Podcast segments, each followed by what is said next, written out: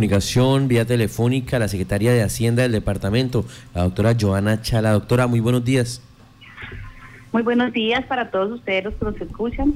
Eh, sí, señor, estamos aquí pues comentándoles que en días pasados la, la EPS Caprizoca nos radicó ante la, ante la gobernación de Canare una iniciativa para un proyecto de ordenanza que en su momento fue radicado a la Asamblea Departamental y que hoy, el 11 de noviembre, se convirtió en ordenanza del departamento, en la ordenanza 016, y obviamente agradecemos pues toda la voluntad de los diputados en la aprobación y la celeridad de ese proyecto de ordenanza que presentamos. Es así como en ese proyecto llegan recursos para Capresoca alrededor de los 4.043 millones de pesos y esos recursos corresponden a un proceso que vienen haciendo de manera constante el equipo financiero y obviamente en cabeza de la gerente, la doctora Nuria, que corresponden a los siguientes conceptos. Ingresos por UPS régimen subsidiado, se reciben 2.434 millones de pesos. Por concepto de recobro de entes territoriales del ADRE son 7 millones de pesos. Eh, en el tema de régimen contributivo, ingresos por UPS de régimen contributivo se recaudan 1.110 millones de pesos. Recobros a entes territoriales del por el régimen contributivo son 13 millones. Recobros de licencia de maternidad paternidad de la ADE son 138 millones de pesos, cancelación de reservas 305 y hay otros ingresos por 33 millones de pesos.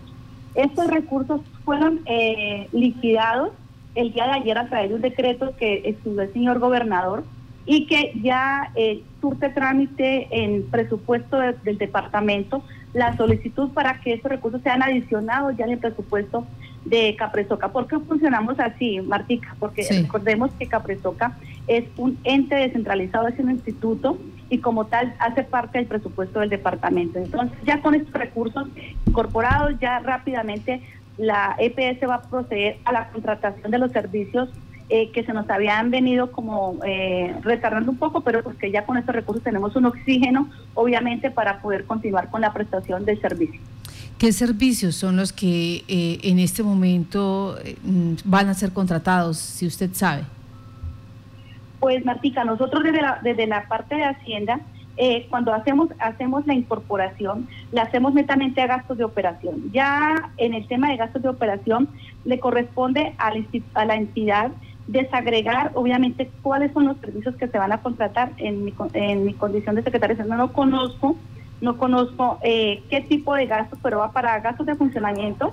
Eh, van 303 millones de pesos y la mayor parte del recurso que incorporamos, 3.739 millones de pesos, van para gastos de operación. Ya asumo yo pues que ahí es donde va a salir toda la contratación de prestación de servicios eh, prioritarios para atender obviamente el tema de emergencia y obviamente los servicios que se requieren para, para la comunidad casanareña. O sea, en este momento los usuarios pueden estar tranquilos porque así como va llegando eh, estos recursos eh, de régimen subsidiado, eh, de ADRES, asimismo ustedes vienen presentando la propuesta a la Asamblea para que sean incorporados y luego entregados a Capresoca. Sí, señora, de hecho esta ordenanza sale el 11 y el día de ayer radicamos un nuevo proyecto, el día martes, perdóname, radicamos un nuevo proyecto de ordenanza también con algunos recursos que llegaron del ministerio, 900 millones de pesos más o menos, que van también nuevamente a nutrir. Y así lo estamos haciendo, este ejercicio se hace normalmente a finalizar el año, que es como recogiendo los saldos y que el ministerio a su vez también va eh, girando a las EPS para terminar el año, el año grabable. Ya a partir del primero de enero pues contamos con un nuevo presupuesto que nos da un poco más de tranquilidad y de garantía en la prestación de servicios, pero pues como la situación que se ha presentado pues es entendible en la medida de pandemia, eh, los presupuestos a esas alturas ya digamos que estamos finalizando el proceso contractual y de compromisos, lo que determina obviamente que tengamos que recurrir a todos esos salditos que van llegando rápidamente incorporar para poder garantizar esa prestación de servicios. ¿Y quedan más salditos? Pues es que la depuración es constante, Mática. O sea, todos los días el ministerio va mandando 300, 200, van depurando y ellos también van depurando sus saldos y nos van enviando.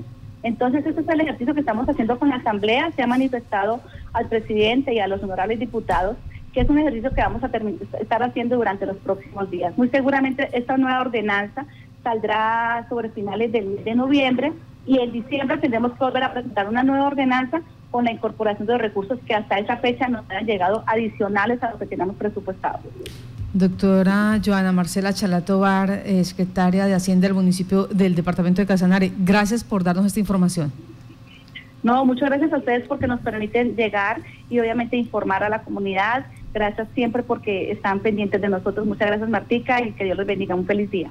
Feliz día y gracias también a Salvador Ávila por esa por ese ejercicio que hace como veedor ciudadano donde está pendiente de estas 174 mil personas que dependen de esta aseguradora, la más grande en el departamento de Casanare y donde pues todo el mundo le apunta a que el gobierno nacional en un momento determinado permita que no solamente maneje el régimen subsidiado, sino también el contributivo y se permita capitalizar para no depender, por ejemplo, con Medimás. Medimás eh, y otras dos EPS ya fueron liquidadas y a partir del primero de diciembre empiezan a repartir usuarios por, por el resto de EPS. No sabemos cómo va a quedar acá en el territorio cuando sabemos que hay más de entre 17 mil a 25 mil usuarios con Medimás.